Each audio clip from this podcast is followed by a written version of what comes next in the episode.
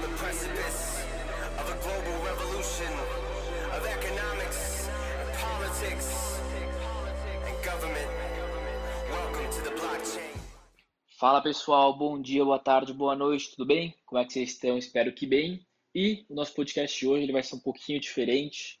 Ele vai pegar um tema, né, um pouquinho a parte do que a gente geralmente trata aqui no Sunday. A gente vai falar das criptomoedas.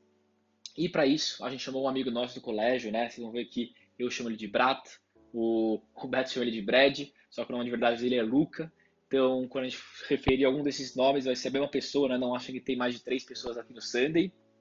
E uma coisa importante a falar é, por algum motivo, nossos arquivos foram corrompidos né, nesse episódio e a gente acabou perdendo uma parte do comecinho, né, inclusive essa, uh, esse início que eu estou regravando e uma parte do Brad a gente acabou perdendo também na introdução dele, né, então vai começar pela metade, vai começar um pouco cortado, mas eles não vão estar perdendo muita coisa, né? Só trazendo uma, uma questão que eu tinha trazido aqui no áudio original, né? Para a gente falar de criptomoedas e por que, que a gente escolheu falar sobre isso. É porque justamente ronda, né? Muita desinformação, muito preconceito em volta aí desse mundo dos criptoativos. E no final ninguém sabe do que eles realmente se tratam, né? Ninguém sabe o que, que é uma criptomoeda no fim, é, qual é o propósito dela, o que, que ela é, Geralmente os argumentos né, que a gente mais vê são de uma bolha, uma pirâmide, é, ou só um simples meio de ganhar dinheiro muito volátil, né? E no fim a gente acaba nunca chegando aí numa, numa resposta. Inclusive eu e o Beto somos muito leigos, né? A respeito disso, a gente falou o Brad aqui que ele manja muito, ele já está um tempo aí nesse, nesse mundo dos cripto. Então ele vai trazer aqui, né, para leigos, um papo super bacana aí sobre o tema. Aproveitem. O padrasto, ele acabou por meio de um amigo dele, acabou conhecendo e quis estudar mais. É, acabou entrando assim no nível que eu acho que eu não cheguei ainda nesse nível de conhecimento que ele tem, né? Mas eu tento sempre estar atualizado. É, daí com isso, daí foi começo de 2017, ele me apresentou, eu comecei a gostar e vendo eu achei interessante, vi potencial. É, daí por isso até o meu primeiro estágio foi até relacionado com isso. É, eu fui trabalhar numa corretora de bitcoins, que no momento era maior. Atualmente nem sei muito como é que tá o mercado de corretoras, né? Mas chamava Foxbit. Eu trabalhei lá por um tempo e daí conversando com o pessoal do setor, tudo mais, vai aprendendo mais também. Atualmente faço uma trabalho com coisas que não tem nada a ver com isso, né? Mas eu tenho bitcoins, eu gosto da história e bom, vou tentar compartilhar aqui com vocês o que eu consegui. Da hora, Bedão. Boa, tipo, acho que é muito interessante ver assim como amigos próximos, né? Que é, tipo, às vezes você nunca tem muita noção do que fazem com o próprio dinheiro, digamos assim, mas que a galera já tá mega dentro, já tá mega entendida e conseguiu aí navegar bem nesse mundo de incertezas que é o Bitcoin. Tipo assim, eu sou muito leigo ainda, assim, eu entendo o mínimo para saber o que, que é, para tipo não ficar caindo né, na conversa do meu avô, que só fica berrando toda vez que escuta, que fala que é bolha, que é bolha, que é bolha, fica bravo comigo toda vez que eu vou falar de criptomoeda. Mas, mas eu também sinto assim que tem tanta coisa rolando e tipo, acho que muitas pessoas não sabem nem o que, que é, né? Tipo, acho que a gente poderia falar um pouco disso, né? Tipo, antes de entrar mais nos detalhes de hoje.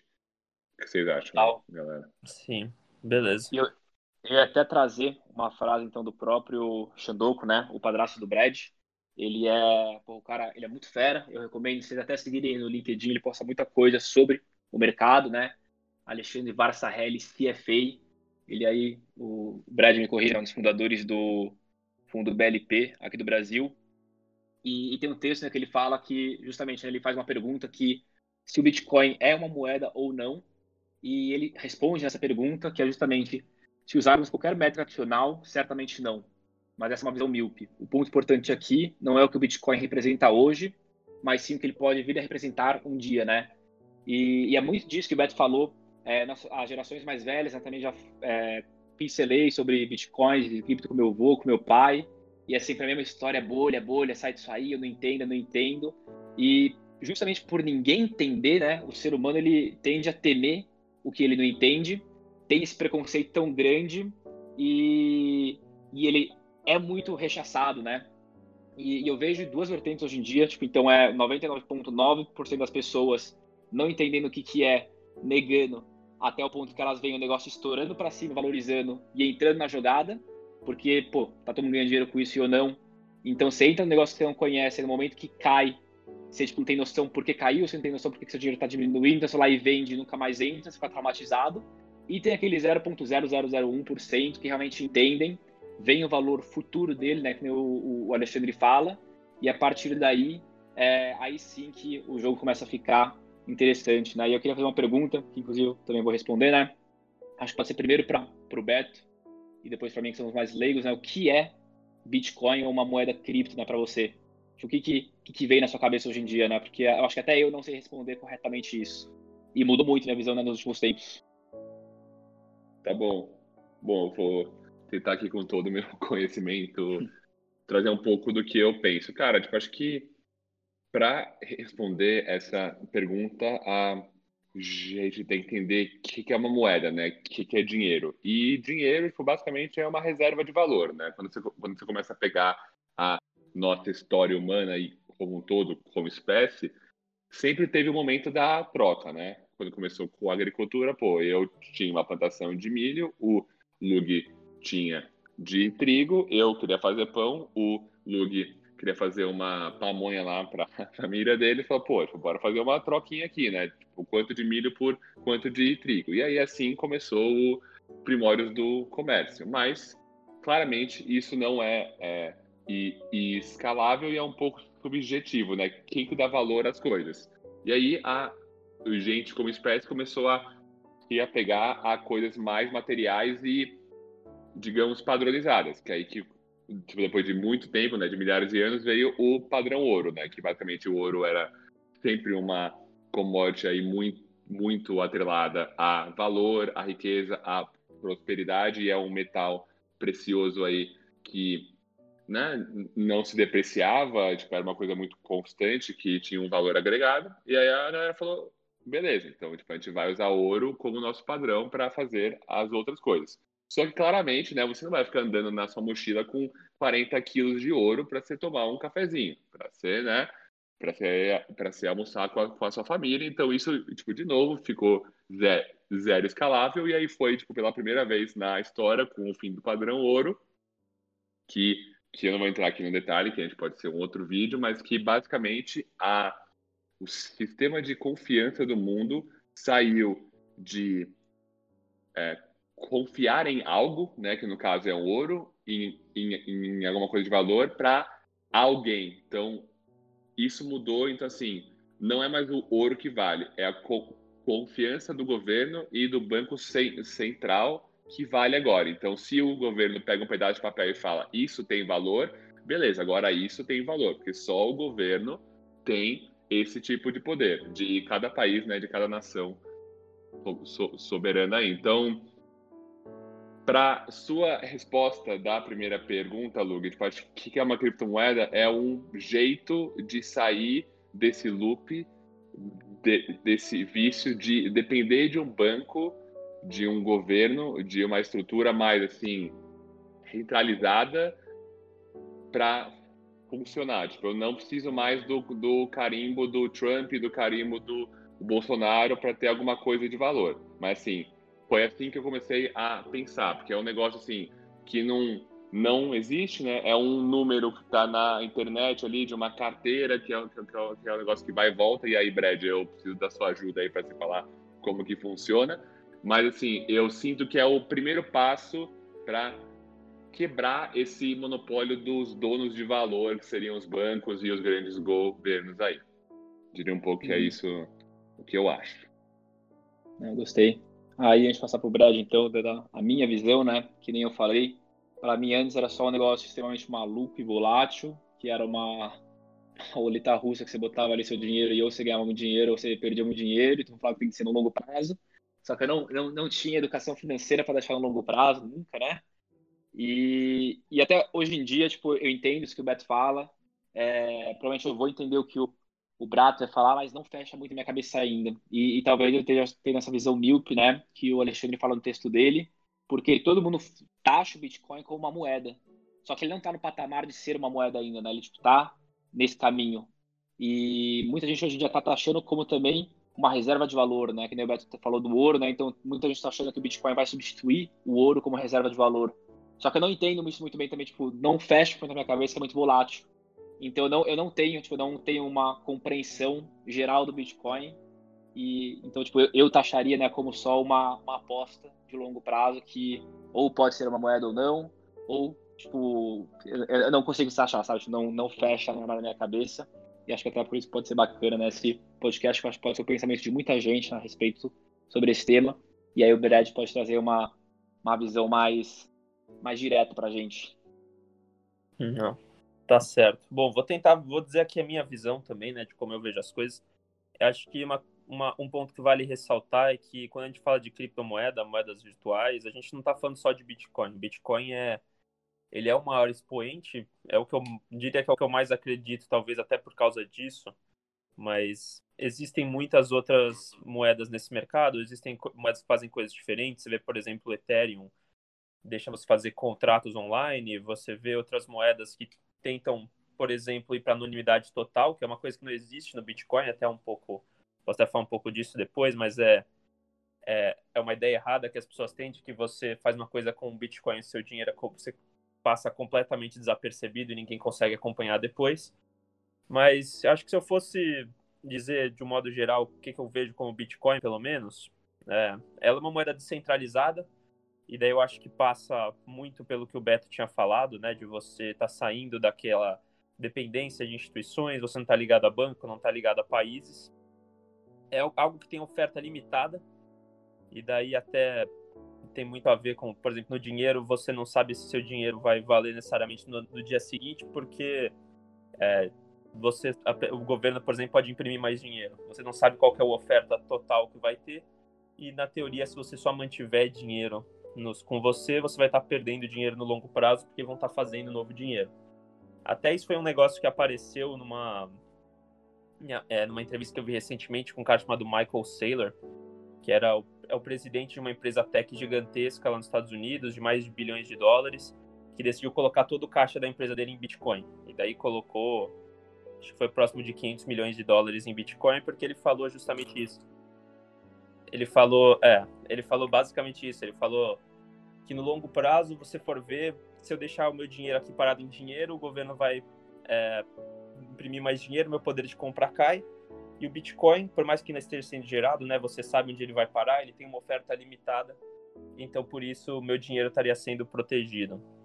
Eu acho que isso aí talvez seja uma é ir muito longe, né, mas só para complementar aqui sobre o Bitcoin. Fora isso, né, tem a questão digital, que eu acho que é algo que a gente já viu no mundo, né, a digitalização do dinheiro. Isso não é algo novo, não é o Bitcoin necessariamente que está trazendo. A gente já faz. A maior parte do dinheiro que a gente usa na vida hoje na maior parte das para a maior parte das pessoas é dinheiro virtual, né? Você está usando cartão, você está usando celular, você nem vê o dinheiro passando, o dinheiro ele ele é, transita é, digitalmente. E tem uma questão muito importante que é a questão da segurança, né? Às vezes as pessoas ficam falando é, muito de bolha, de história de que alguém foi roubado e tudo mais. Acho que um negócio muito importante para se ressaltar é que o Bitcoin, né, que se baseia na tecnologia de blockchain para fazer toda a segurança, e daí que vem a questão de criptografia, o Bitcoin em si nunca foi hackeado. As pessoas nunca conseguiram é, hackear o sistema do Bitcoin mesmo, e sempre que teve roubos ou algumas, alguma movimentação aí que acabou acontecendo ilegalmente, dentro disso foi porque houve algum erro humano. Daí, normalmente, é, quando a gente vê muitos casos, às vezes é de corretoras de Bitcoin, né? Como, por exemplo, o lugar onde eu trabalhei, que foi uma corretora de Bitcoin, né? Onde você vai comprar e vender Bitcoins. Com eles nunca aconteceu nenhum problema desse sentido. Mas várias vezes os caras da corretora, por exemplo, tinham vários lá bitcoins estavam sendo transacionados, os caras pegaram e sumiram com o dinheiro das pessoas. Daí não foi o caso de que a, a plataforma estava errada ou não era segura, mas sim que as pessoas estavam envolvidas com isso que acabaram agindo de modo ilegal. E eu acho que isso é um negócio que também amadureceu bastante. Isso tá, tem diminuído muito nos últimos anos, justamente por você estar tá amadurecendo as instituições que estão em volta do Bitcoin você está criando novas tecnologias, é um ecossistema que está em constante mudança. Se você for ver o mundo do Bitcoin que eu entrei em 2017, não é o mundo que tem hoje. Hoje já tem muitas coisas, quase qualquer site que você vai entrar nos Estados Unidos, no final você consegue achar é, uma opção de comprar com cripto, tem algumas até no Brasil. É, é um negócio que já está já tá bem evoluído nesse sentido eu acho que cada vez mais vai ficando mais seguro e cada vez mais vão tendo opções para você fazer. E daí, depois acho que a gente pode também entrar na questão da bolha, né? Mas eu acho que esses daí serão os pontos principais. Bom, acho que uma coisa, cara, Brad, acho que foi muito bom aí essa o pincelada geral, mas assim, se eu fosse tentar explicar para minha mãe, eu sinto assim que eu falo, mãe, então assim, né, tipo, Bitcoin tal, você tem a sua carteira, né, como se fosse o seu seu RG, né, o seu o código único, que é só seu ali, e aí com isso você tem o seu dinheiro, né, que você tem a sua suas frações ali do Bitcoin, tá, etc. E na cabeça da minha mãe, ela ia falar, tipo, por exemplo, filho, mas tipo, por que, que eu não posso pegar isso, só dar um, um Ctrl C, Ctrl V, né? E aí eu fico imprimindo dinheiro meu, assim, eu fico pegando meu, meu dinheiro, crio, criar uma cópia, como ninguém vai ver, eu começo a criar isso tudo, né? E eu até vi, né, quando eu tava dando uma lida para fazer esse podcast, que tem um negócio que é o Double Check Problem, se eu não me engano, que foi o que o Bitcoin saiu para solucionar, né? Que é ju justamente isso, que antes do Bitcoin não tinha como criar um sistema de moeda digital que não tivesse que passar tipo, pela validação de um banco, de um governo tal, para não ter galera que fica copiando dinheiro no Word, né? E aí você comentou do famoso blockchain, né? Que para mim parece o nome de um brinquedinho do Minecraft, mas eu queria entender assim, se você pudesse explicar um pouco mais o que, que é essa tecnologia, por, por, por que, que funciona e por que não dá para hackear, né? Se a galera tenta hackear urna eletrônica, banco, não sei o que, tipo, por que, que o blockchain é um negócio né, que até agora parece que não tem falha, né? Que é tão bem feito que ele para de pé sozinho. Sim. Bom, acho que primeira coisa para falar aqui, né? O Bitcoin não é um arquivo de computador. É, não é uma coisa que você vai ter lá numa pasta, você vai ficar dando Ctrl C, Ctrl V e assim está gerando Bitcoin. Acho que até eu já vi algumas pessoas que achavam que mineração de Bitcoin era isso, era você ficar copiando e colando Bitcoins novos. Não é isso. É, o Bitcoin, e daí até quando for falar o blockchain, né, é uma tecnologia que ela é open source, é aberta para todo mundo, todo mundo tem acesso ao mesmo Bitcoin. E daí a tecnologia de blockchain, ela é basicamente, como fala, né, um blockchain, é um bloco de correntes basicamente, sempre que você coloca uma camada nova, você vai estar colocando mais um elo nessa corrente. E daí você, para você adicionar um elo novo, é fácil. Se você quiser roubar ou fazer alguma coisa assim, não basta você mudar só um elo, você não consegue mudar só um pedaço dessa tecno, desse, desse, desse, desse bloco que você tem. Você precisa mudar o bloco inteiro. Ou seja, cada vez que você vai passando com o tempo, você vai colocando blocos, é, correntes novas né, dentro desse blockchain, você vai ficando mais difícil de alguma coisa ser fraudada, que para ser fraudada você tem que fraudar o Bitcoin desde o começo. Desde o começo, Entendi. todo momento você sabe onde é que está isso daí. Isso daí justamente é a questão da, da criptografia, né? Quando você vê lá os mineradores de Bitcoin, eles estão rodando um programa que daí qualquer um pode tentar rodar, né? Pode rodar. No Brasil não é economicamente viável para você ganhar dinheiro com isso, mas você pode rodar. E daí você tenta rodar até você chegar numa certa completamente infraudável, as pessoas já tentaram hackear e nunca foi hackeado. Isso é um negócio que é impossível, basicamente, hoje. Também se você cria alguma tecnologia nova que não parece plausível, pelo menos com o que a gente tem hoje, não teria como acontecer. E por isso fica um negócio que você não tem como, como quebrar mesmo, né? E obviamente as pessoas tentaram. A gente está falando aí de um negócio de mais de 300 bilhões de dólares, que está há anos aí é, na mídia, com todo mundo vendo, e já tentaram fraudar de todos os jeitos possíveis nunca conseguiram, né?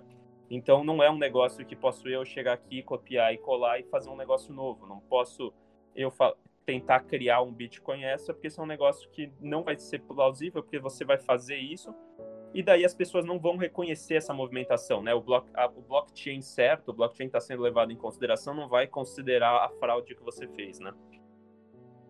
E eu queria Legal. entrar num, num nicho cripto, é, um pouquinho mais a fundo, essa até resbalou nele, que sempre que a gente fala de cripto, a gente só fala de Bitcoin, né? obviamente é a cara aí desse mundo, é o que todo mundo mais conhece, mas a gente tem outras moedas, assim, que você falou, tem Ethereum, e aí eu sei que a gente tem as stablecoins, né, que são tipo meio que pareado em dólar, então ela não tem uma volatilidade muito grande, é tipo meio que um, dólar digital, E a gente tem as altcoins, né? Que aí são moedas alternativas de cripto, né?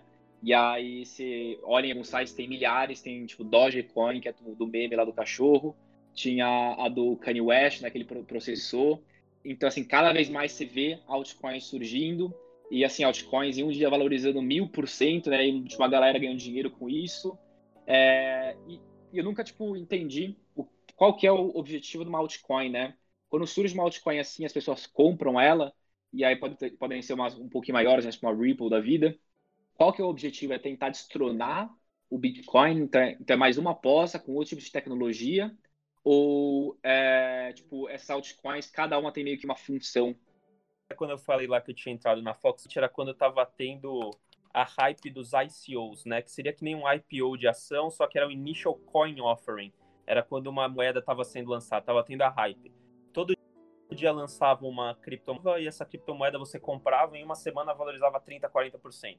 É, isso já é uma hype um pouco que passou, por mais que ainda tenham moedas novas saindo. E eu acho que se eu fosse caracterizar, tem obviamente algumas que já destronar o Bitcoin. Né? Bitcoin já está muito mais evoluído que os outros. É possível que apareça alguma coisa disruptiva é, e ganhe do Bitcoin? É possível, mas atualmente é muito pouco provável justamente pela, pelo nível de confiança que você já tem nisso.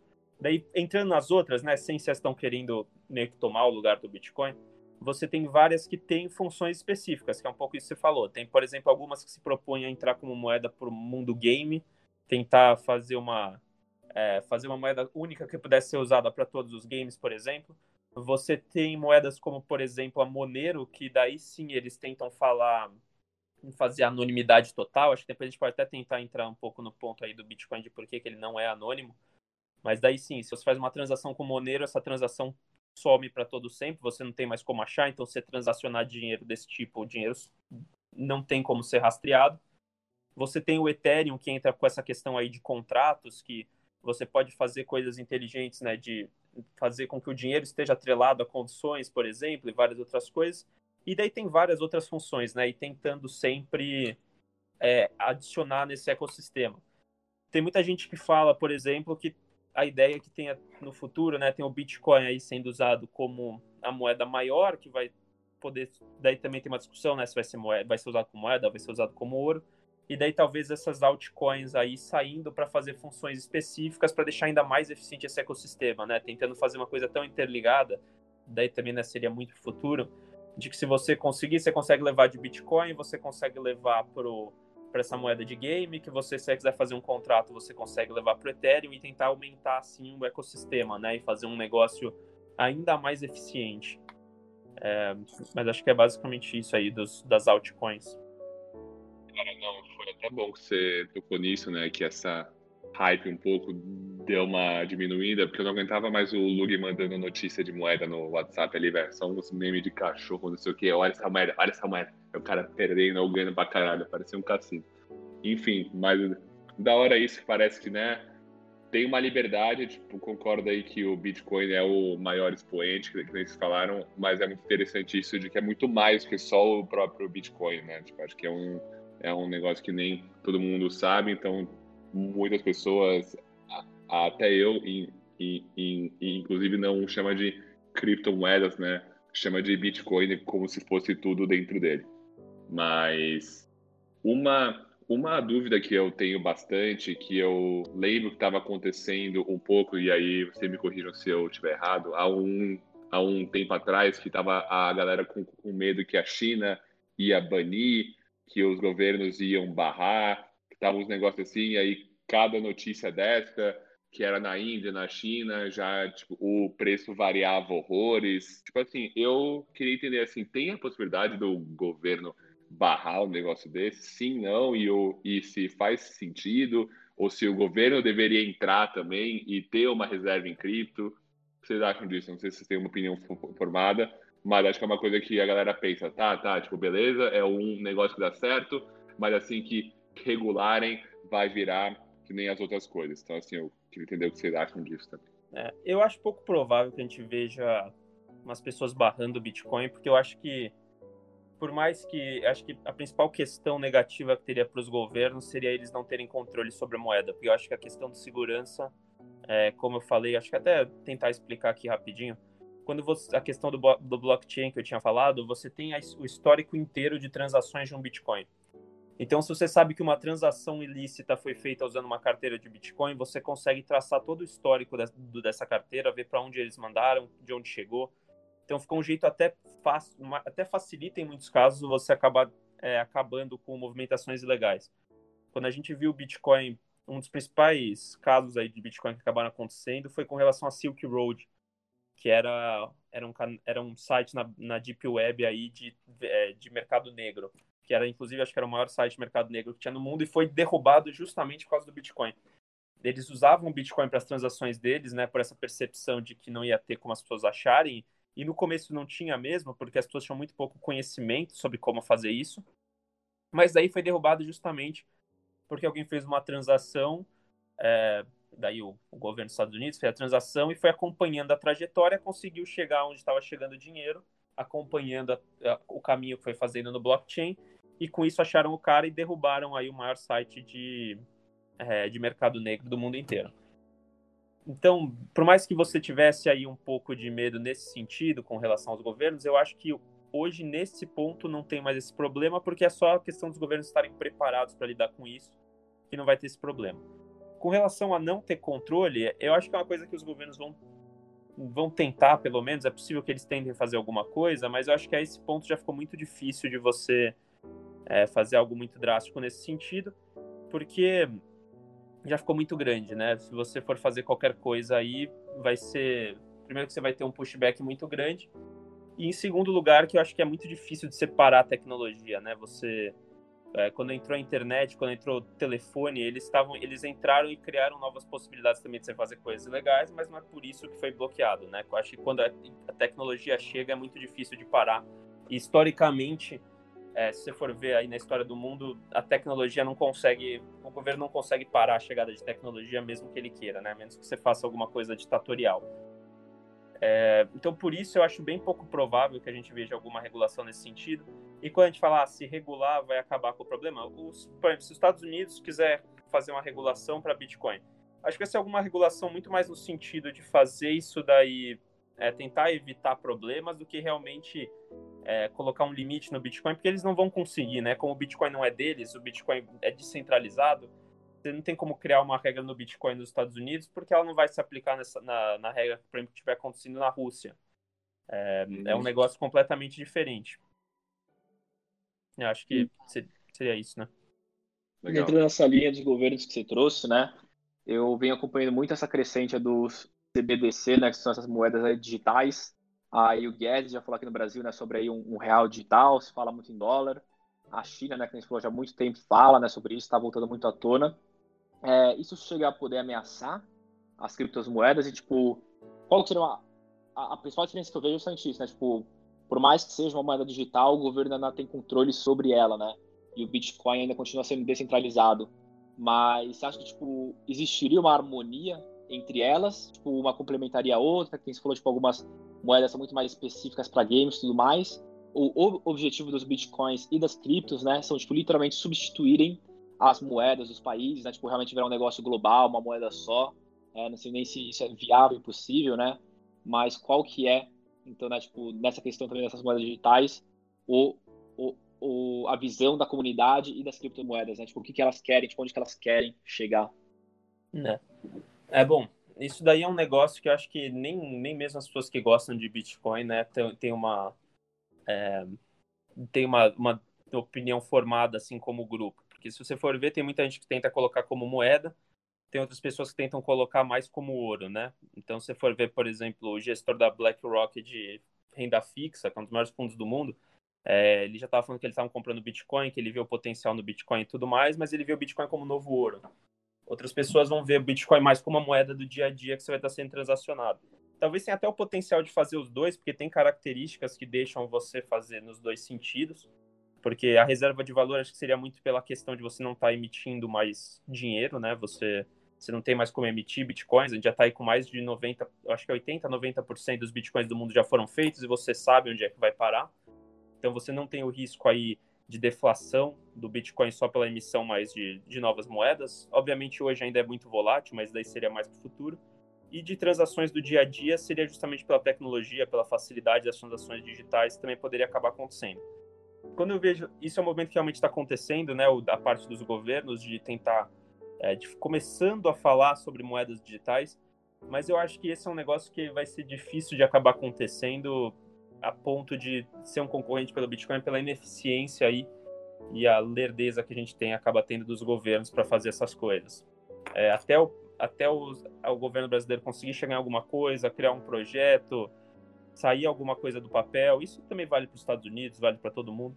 Até isso realmente conseguir sair, para a gente vai demorar muito. E se for necessário fazer mudanças, também vai ser um negócio muito devagar. Se você quiser fazer mudanças no Bitcoin, por exemplo, se a comunidade achar que tem que fazer mudança, é uma coisa muito mais rápida.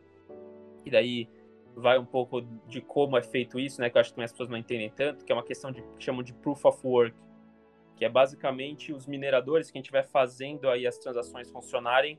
É, se quiserem fazer alguma mudança no código, alguma mudança de algum tipo, você passa por um período aí de aprovação que vão vários blocos, a cada bloco é fechado, quem conseguiu fechar esse bloco coloca o voto em um sentido ou o voto em outro, e daí depois de um certo tempo, se uma porcentagem de grupos aprovarem isso, você acaba passando para frente. É, as pessoas às vezes colocam isso aí como é, um possível ponto negativo, né? Putz, e se o cara quiser mudar o negócio, quiser roubar o Bitcoin dos outros, mudar no sentido dele, é algo que não, eu acho que não faz sentido, né? Porque se a pessoa tá, se a pessoa é uma mineradora, está com é, se ele está nesse mercado e ele está fazendo isso, ele não tem interesse em fazer uma coisa que vai modificar o Bitcoin, porque se ele cria uma regra que deixa o Bitcoin sem valor para os outros e valor só para ele, na verdade vai ficar sem valor para ninguém, né? Porque daí você acaba desconsiderando tudo o que está acontecendo. É, se você tivesse uma moeda que no dia seguinte chega o cara e fala que na verdade todas as moedas são dele, a moeda dele não vale nada porque ninguém quer essa moeda. Então acho que por isso ainda acaba ficando um pouco protegido. Mas acho que agora eu até saí um pouco do assunto né, dos governos. Eu acho que a questão do governo é muito, é muito pela questão da demora que você vai acabar tendo e você acaba fugindo dessa questão do descentralizado, né? Você é uma das vantagens do Bitcoin é justamente você não estar tá dependendo de um governo, de alguma coisa para fazer. Por exemplo, um, aqui citando um exemplo que até aconteceu com a gente, né, Lug? Quando a gente foi tentar, quando você tinha ido para Tanzânia fazer fazer um intercâmbio aí, a gente depois foi tentar doar dinheiro via Bitcoin e acabava sendo um jeito que dava até para chegar mais fácil do que se você fosse tentar fazer qualquer via é, normal. Se fosse fazer a via normal, você tinha putz, você compra, tem real aqui, você tem que transformar em dólar para daí mandar para Western Union, para daí chegar no negócio, e daí chegar depois de sei lá quantos dias, você perdia dinheiro no meio. É, você realmente. faz via Bitcoin, você chega e você manda o negócio.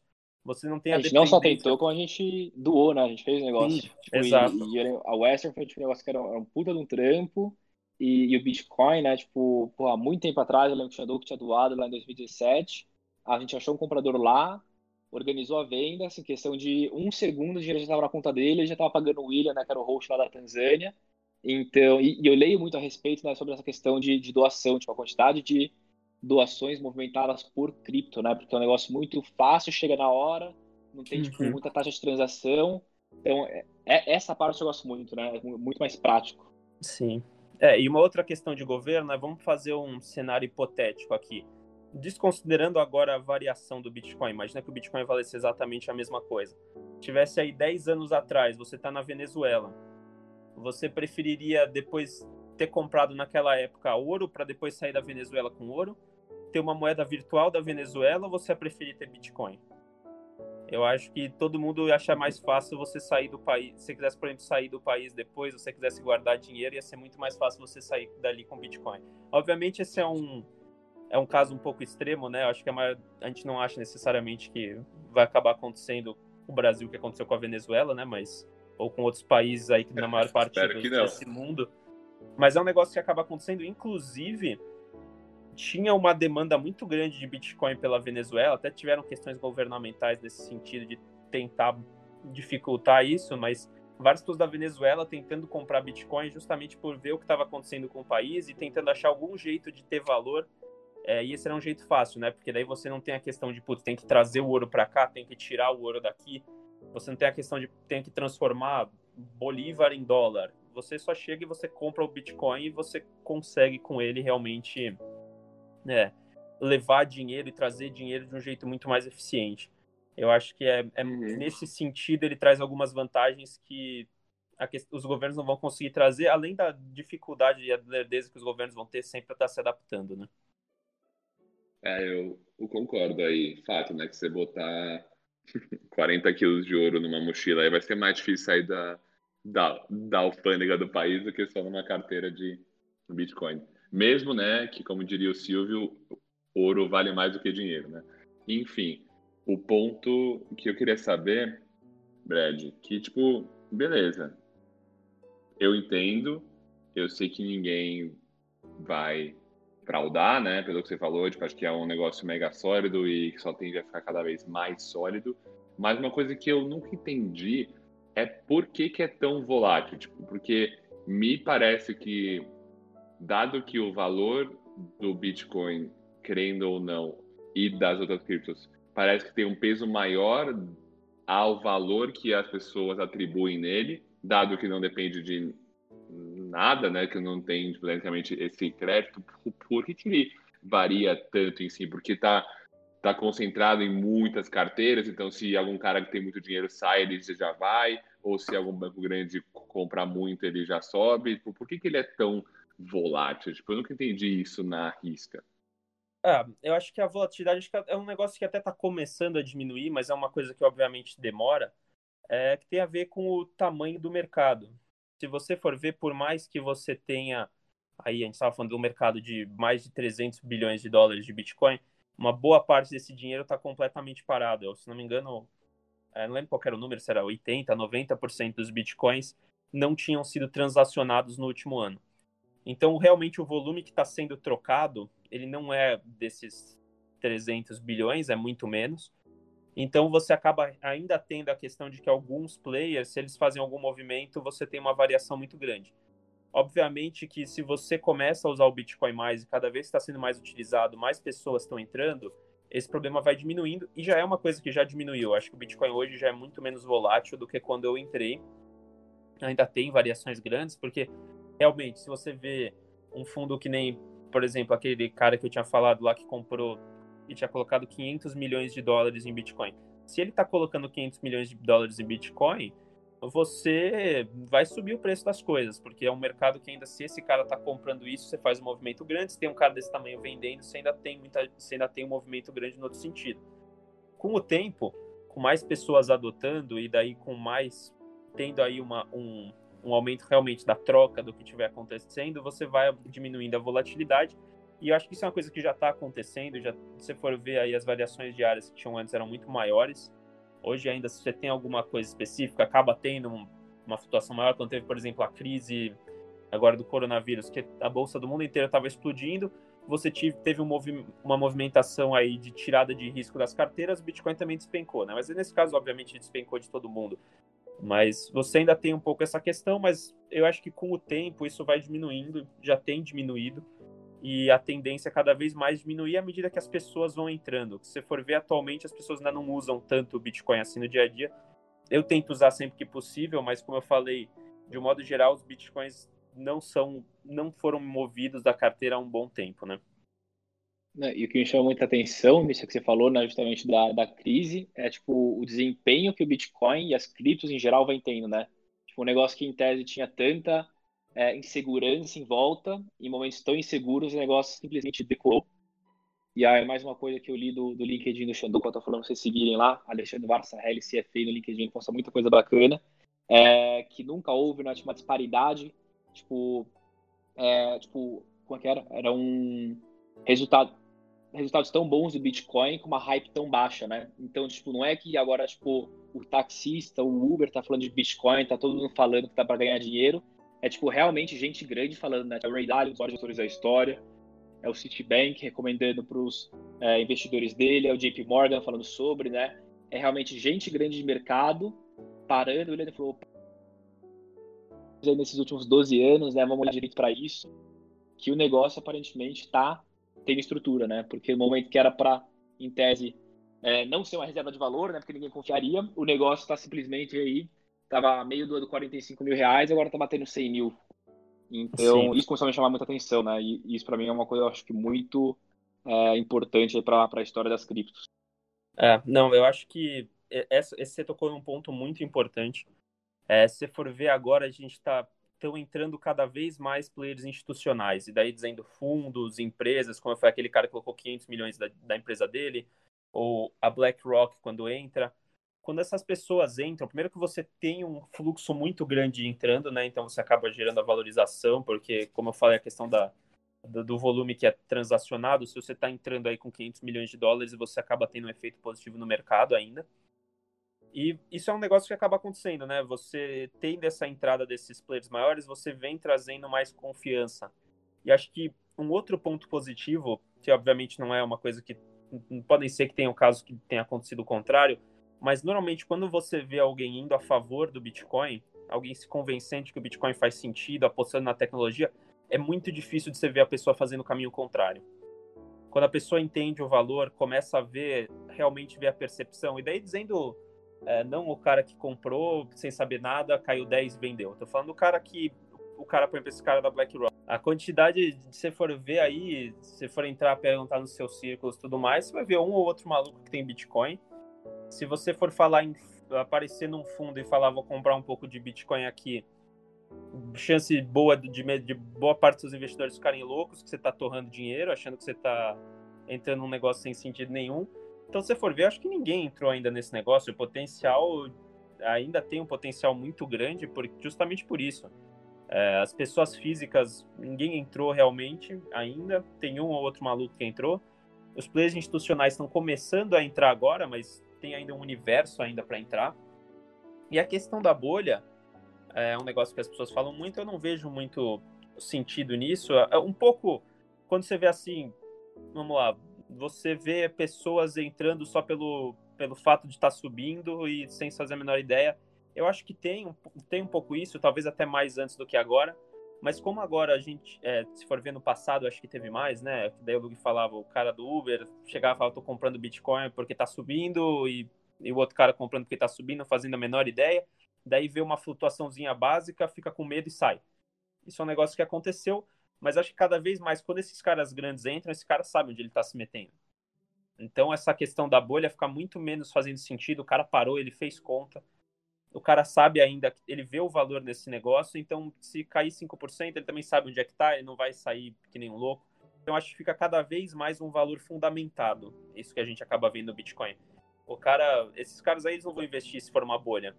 Esse cara aí, se tiver uma variaçãozinha, ele não vai embora. Esse é um cara que ele entendeu o valor realmente das coisas e acho que cada vez mais, como eu falei, tem um movimento de pessoas entendendo o valor nisso e daí cada vez mais você diminui a volatilidade, você diminui esse discurso de bolha. Mas eu acho que ainda tem muita desinformação aí ligada com Bitcoin, você acaba tendo muita fake news que acaba fazendo também com, com que as pessoas fiquem mais com medo. É, por exemplo, esquema de pirâmide. Esquema de, você chamar o Bitcoin de esquema de pirâmide é um negócio que não faz nem sentido, né? Você, o por que, que seria um esquema de pirâmide? Tiveram vários esquemas de pirâmide ligados a Bitcoin. Da pessoa chegar e falar. Quase sempre, se você vê na internet o cara que fala: Ah, eu te dou aqui o retorno de 10% mais Bitcoin. É treta, né? Obviamente. Ninguém. Porque o que, que é 10% mais Bitcoin? O cara é algum tipo de treta, mas o Bitcoin em si chamar ele de esquema de pirâmide não faz sentido. Eu acho que o grande problema aí que as pessoas acabam tendo é como você achar, você achar as instituições que são confiáveis, né? Você, como você fazer com que seu dinheiro não seja perdido. E eu acho que cada vez mais ah, vão tendo jeitos bons de você entrar no mercado, para que vão acabando diminuindo um pouco esse risco, né, de ser uma pirâmide, por exemplo. Você tem já várias exchanges aí, várias corretoras que são confiáveis, e mesmo você ficar com medo, atualmente já tem, por exemplo, a questão de fundos, né? Que nem o Lug tinha falado, meu padrasto tem, tem o fundo dele, até dando, fazendo aqui uma, um pouco de marketing, né? BLP Crypto Asset. E, cara, assim, se você tem medo, você não quer ficar olhando toda hora tá variando ou não, tentar de, deixar de um jeito inteligente aí, um jeito de se controlar, você tem já outros jeitos hoje de você fazer que você pode deixar seu dinheiro no, de um jeito seguro, né? Por exemplo, você dizer que eu falei de fundos, são fundos que são, são credenciados pela CVM, eles são regulados, então não tem como o seu dinheiro sumir, né? Seu, não vão, as pessoas não vão fugir com o seu dinheiro. O que eu só recomendaria é que se a pessoa fosse comprar Bitcoin mesmo, evitar de, de um modo geral deixar dinheiro em corretora, porque quase sempre que tem, como eu falei, quando tem problema em Bitcoin foi erro humano. Então a gente já teve casos aí de corretoras, acho que é uma coisa que já está diminuindo justamente pelo amadurecimento do mercado, mas já tiveram casos né, da, da corretora o cara ficar louco, sumir com o dinheiro das pessoas e morar lá no e morar no Caribe. Já aconteceu. Então, uhum. assim, se a pessoa compra, não deixa lá o, Bitcoin parado. Tira, leva para uma carteira dele. É fácil de você achar carteiras que sejam confiáveis no mercado, porque tem a Jax, aqui dando um exemplo. Pega o Bitcoin, deixa lá e deixa. É, para as pessoas que forem comprar como investimento, né, entrando um pouco mais no detalhe, é, tem obviamente a questão mais básica aí de econômica que por você pelo Bitcoin ser um, um ativo basicamente não relacionado com o mercado, você colocar aí até 2% da sua carteira em Bitcoin é um negócio que economicamente faz sentido para você deixar a sua carteira mais. Pois é. Ah, falando aqui de Brasil, né, a educação financeira do brasileiro já é muito baixa, né?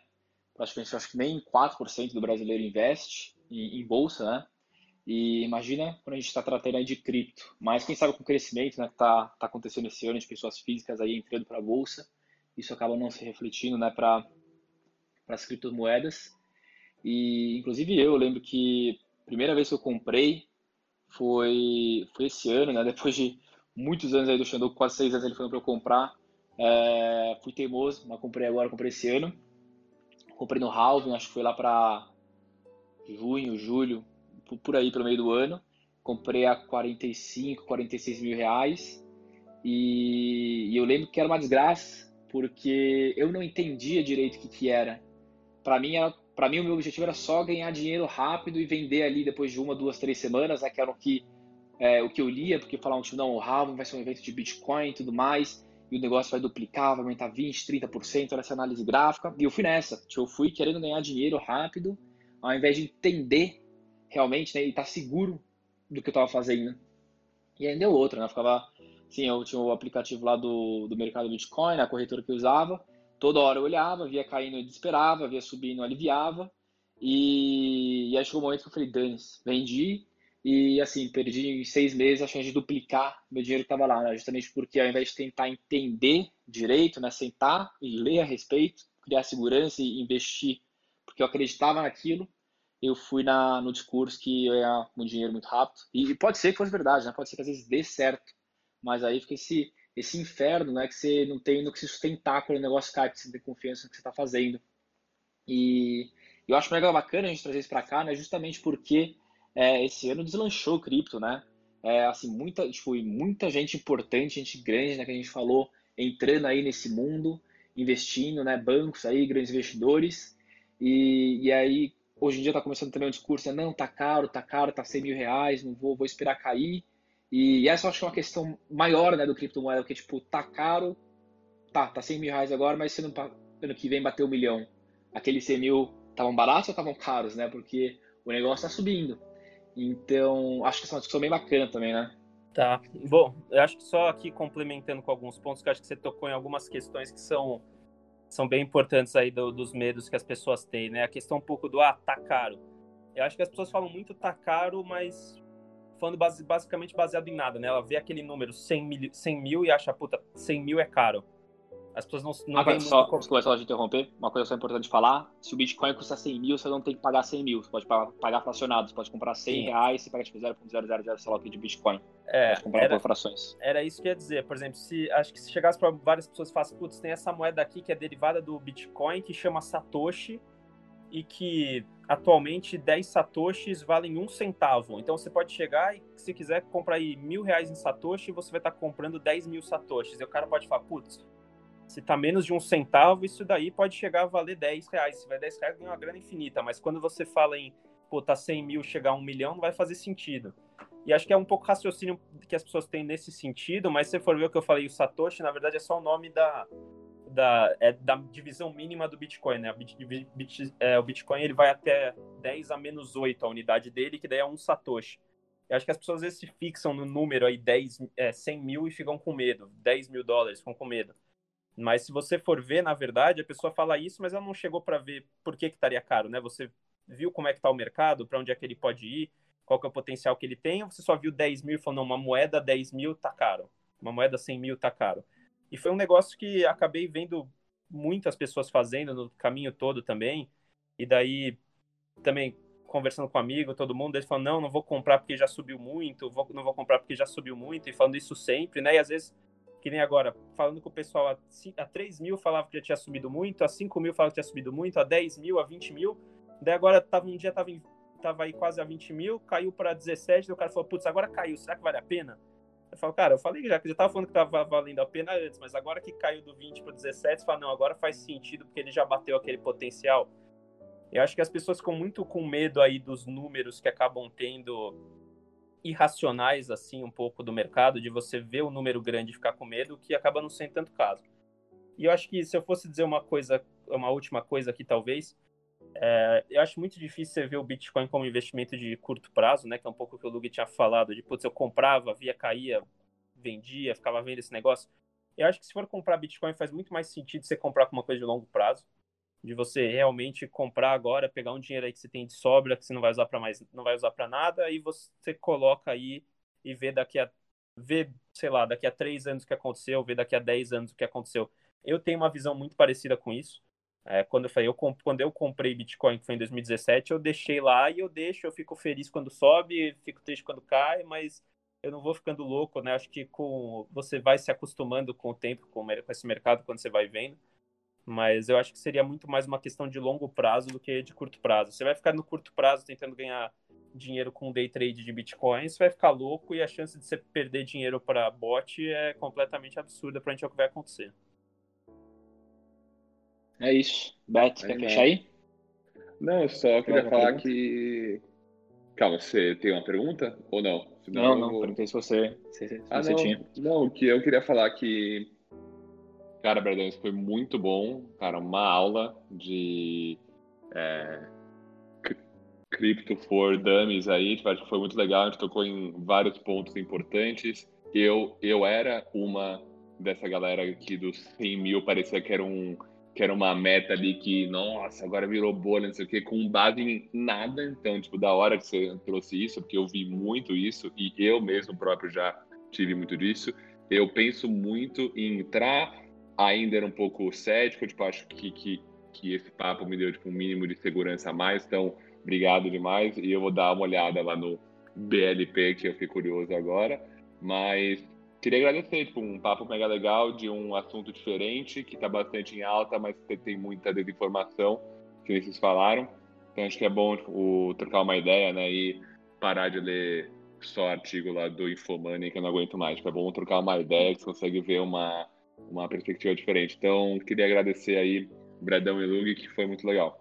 Sim. Então, só é, só para fechar aqui uma última frase, é, acho que vocês não conseguem nem ver, bom, o pessoal do, do podcast, com vocês não conseguem ver, acho que vocês não conseguem ver também, mas tô com uma camisa aqui que até quem deu foi meu padrasto, que é Don't Trust, Verify. Então, não acredita aqui no que eu tô falando, não precisa acreditar no que os caras que eu, que eu falei estão falando é, vai atrás de ler, entender aí, porque eu acho que é um mercado que tem muita coisa, tem muita oportunidade. Então, realmente vai atrás de entender o mercado, não precisa acreditar no que eu estou falando, eu não sou o dono da verdade aqui. É, não vai comprar só porque eu falei aqui, putz, que tudo que é legal, que é o mar de flores e tudo mais, vai realmente entender sobre o assunto, vai ler. Tem bastante material legal e fácil hoje para você conseguir entender melhor e daí toma sua decisão baseada com isso, né? Eu acho que de um modo geral, não só para Bitcoin, né, mas com investimentos como um todo, acho que cada vez mais a gente vai vendo aí, né, agora com muita gente entrando na bolsa de valores, por exemplo, também entrando e comprando as coisas baseadas em nada, né, eu acho que sempre vai, vai atrás da sua informação, não confia cegamente nas coisas que as pessoas estão te passando, e acho que com Bitcoin isso acaba sendo até mais verdade do que qualquer coisa. Uhum, total. Brad, então, mais uma vez, muito obrigado aí pelo seu tempo, gravando aqui de manhã, dia de votação, sei lá, quase live, né? Gravamos domingo para soltar domingo. É, que nem o Brad disse, verifique. Tem muito malandro nesse mercado, tem muito cara aí falando que vai bater tal valor, tipo, sem tese nenhuma. Você olha isso e fala, caralho, é isso, meu dinheiro vai quadriplicar em sei lá quanto tempo, você vai lá e mete mais que você pode, você acaba depois quebrando. Procure principalmente boas fontes, é, estude, né? Que nem eu falei, o, o Instagram, o LinkedIn do Xandoco, né? Alexandre Barçarelli, é muito bom, ele bota muita informação boa. Ele já me recomendou também aí um canal no YouTube que chama Cripto, Bitcoinheiros, Bitcoinheiros. Os caras são muito bons em vídeo deles também. E tem um que chama Cryptomaníacos, que eu acho bem bacana também, o cara tá muito tempo no mercado. Acredito que a informação dele seja muito boa, não seja um cara malandrão tentando ganhar em cima. E aí, se o Brad quiser recomendar algum site, é, canal que vocês começaram a se introduzir também, né? Acho bacana para a gente até dar uma facilitada nessa questão de uma boa informação. Aí, Brad, fique à vontade. Acho que você abordou aí uns, alguns dos principais, né? Eu acho que é, é, é, esses daí já são lugares bons para vocês começando, mas assim, pode ir atrás, acho que tem bastante coisa aí na internet fácil para pegar. Eu não sei agora de cabeça dizer é, sites, muito, sites bons, mas com certeza tem bastante coisa aí. É isso. Galera, Beto, Brad, brigadão. Bom domingo para vocês. É nós. E até semana que vem. E Falou, bora aí. votar, que é muito importante. Valeu, galera. Importante votar. É isso. Valeu aí pela conversa, É cultura.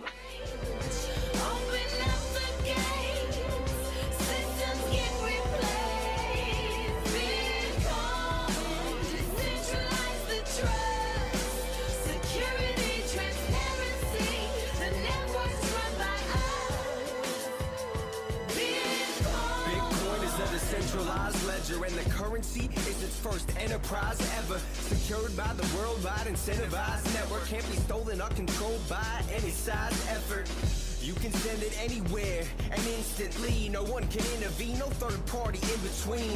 There's no counterfeiting algorithms control the outer limit to how many coins can get released. Programmable money, no government can seize it. Payments can be customized by sender and receiver. Contracts written, cementing your agreements with terms that can't be met once you consent, then it completes it. Autonomous businesses are possible where profit is distributed amongst those adopting it. Paradigm shift, we must adjust to the end. And with the blockchain, Bitcoin is just the beginning. Welcome to the blockchain.